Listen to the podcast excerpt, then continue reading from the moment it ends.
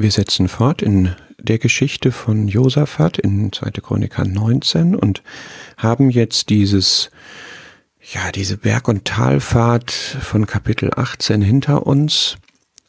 Josaphat kommt aus einer extrem gesegneten Position. Er geht diese, dieses falsche Bündnis, indem er sich mit dem gottlosen Ahab identifiziert, ein. Er wird durch Gottes wunderbares Eingreifen gerettet, erlebt aber, wie Ahab, sein Bündnispartner, Partner, stirbt in diesem Kampf. Und was ist wohl seine Befindlichkeit gewesen, als er aus diesem Kampf dann zurückkehrt? Wir lesen das am Anfang von Kapitel 19 Josaphat, der König von Juda, kehrte in Frieden zurück in sein Haus nach Jerusalem. Einerseits war er heile davongekommen, er war gerettet, er war in Frieden, aber ob er wirklich innerlichen Frieden gehabt hat, wo ihm so vor Augen geführt worden ist, wie falsch das gewesen war, was er gemacht hat, das ist die Frage. Und hier tritt jetzt ein Prophet wieder auf, Josaphats Geschichte ist voller Propheten. Das ist jetzt der zweite nach Micha, der hier auftritt. Und er stellt jetzt einen starken Kontrast auf. Er, wo wir, wo Josaphat selber oder äußerlich betrachtet in Frieden zurückgekehrt ist, da sagt Jehu, Zorn ist über dir von Seiten des Herrn. Ganz krass. So kann sich die, der äußere Eindruck von der geistlichen Realität ganz deutlich unterscheiden. Und zwar warum? Weil hier ganz klar der Finger in die Wunde gelegt wird. Aus Gottes Sicht ist es nämlich so, Ahab ist gottlos und du hilfst dem Gottlosen in seinem Kampf. Und das zeigt etwas über deine Prioritäten, Josaphat, geistlich betrachtet liebst du, die den Herrn hassen. Das geht nicht. Das ist die Folge von einem Lavieren, von einem hineingezogen werden, von dem Verlust klarer Maßstäbe, dass man da so reinrutscht, immer weitergeht und dann feststellt, ich oder feststellen muss unter den Augen Gottes durch eine Weissagung beispielsweise, im Endeffekt bin ich jetzt an einem Punkt angekommen, wo ich dem Gottlosen helfe und liebe, den der Herr hasst. Das ist das, was Jehu Josaphat offenbart.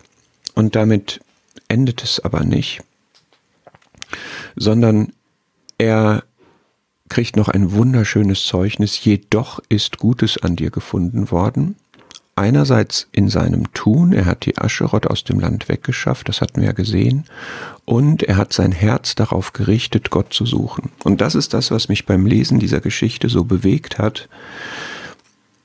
Das war das, was Josaphat am Anfang ausgezeichnet hat. Er hatte sein Herz darauf gerichtet, Gott zu suchen. Und diese Haltung blieb. Die hat er nicht verloren. Und die hat Gott gesehen. Und das fand Gott gut es ist Gutes an dir gefunden worden. Es ist und bleibt gut, wenn du ein Herz hast, was darauf ausgerichtet ist, Gott zu suchen. Und das honoriert Gott hier, selbst wenn es ein solches Versagen gab. Und das ist in unserem Leben auch so, dass Gott immer das Gute sieht und dass er das auch dann sieht, wenn wir sündigen, wenn wir Fehler machen, wenn wir falsch handeln. Er übersieht deswegen nicht die Sünde, das wird hier ganz deutlich, er sagt das ganz klar und in einem, in einer Deutlichkeit, wie Josaphat das selber überhaupt nicht empfunden hat zunächst. Er nimmt da kein Blatt vor den Mund. Aber er wirft jetzt nicht das Kind, er schüttet nicht das Kind mit dem Bart aus, sondern er sagt, es ist aber Gutes an dir gefunden worden. Es geht weiter. Ich sehe das, was da ist. Der glimmende Docht wird nicht ausgelöscht, das geknickte Rohr wird nicht abgebrochen. Und es ist sehr, sehr schön, wenn, wenn auf diese Weise Gott uns beurteilt und wir das wissen, wie er uns sieht, ausgewogen, gerecht und das auch in der Weissagung ausgewogen und gerecht uns vermittelt wird, dass dann der Weg vorausgeht und Josaphat zieht unmittelbar Konsequenzen. Er bleibt zunächst in Jerusalem und dann zieht er aber wieder aus.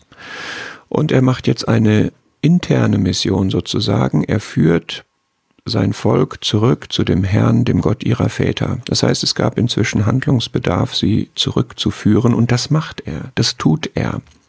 Er ist jetzt nicht am Boden und verzweifelt und denkt, aus mir wird nichts mehr, ich habe Zorn über mir von Seiten des Herrn, ich habe den geliebt, der den Herrn hasst, sondern er wird aktiv im Sinne des Herrn und führt sie zurück.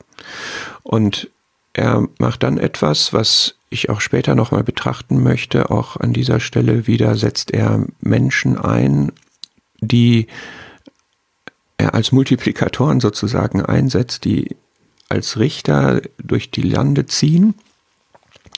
Und was er denen mitgibt, zeigt, dass er seine Lektion gelernt hat.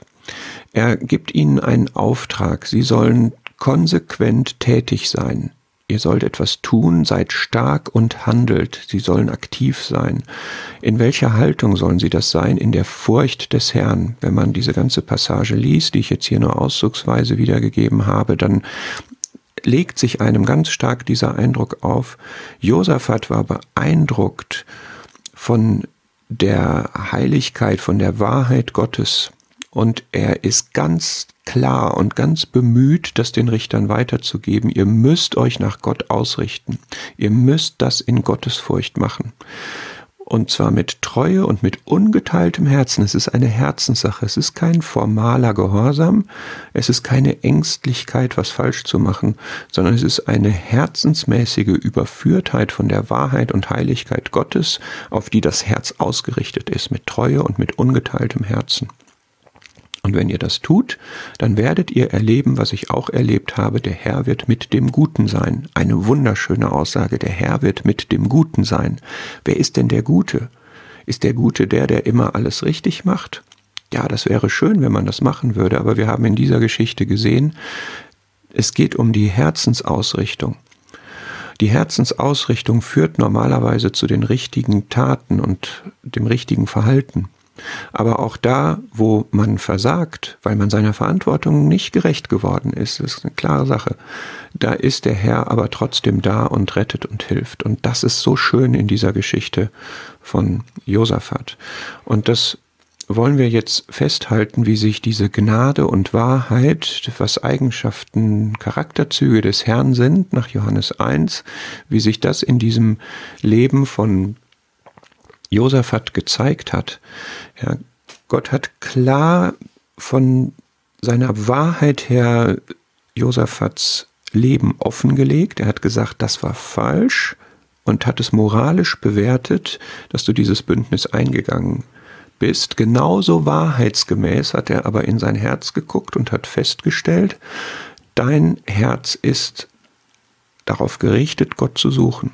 Also die Wahrheit hat hier nicht nur diese sozusagen strenge Seite, dass er seine, sein Versagen, seine Sünde aufdeckt und moralisch bewertet, sondern auch, dass er das Gute sieht. Das ist nicht einseitig.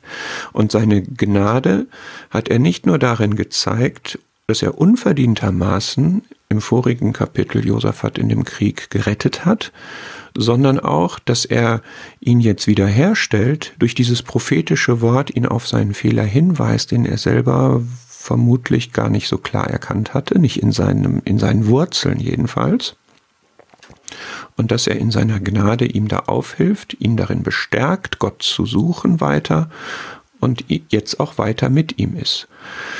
Diese beiden Seiten finden wir auch in Hebräer 4, wo die, die finde ich, die, die sind die werden schön illustriert hier durch diese Geschichte. Es ist alles bloß und aufgedeckt vor den Augen dessen, mit dem wir es zu tun haben. Der hat einen klareren Blick selbst auch in unsere Seele, in unser Herz, in unsere Beweggründe. Du liebst, die mich hassen, ja. Das ist alles bloß und aufgedeckt.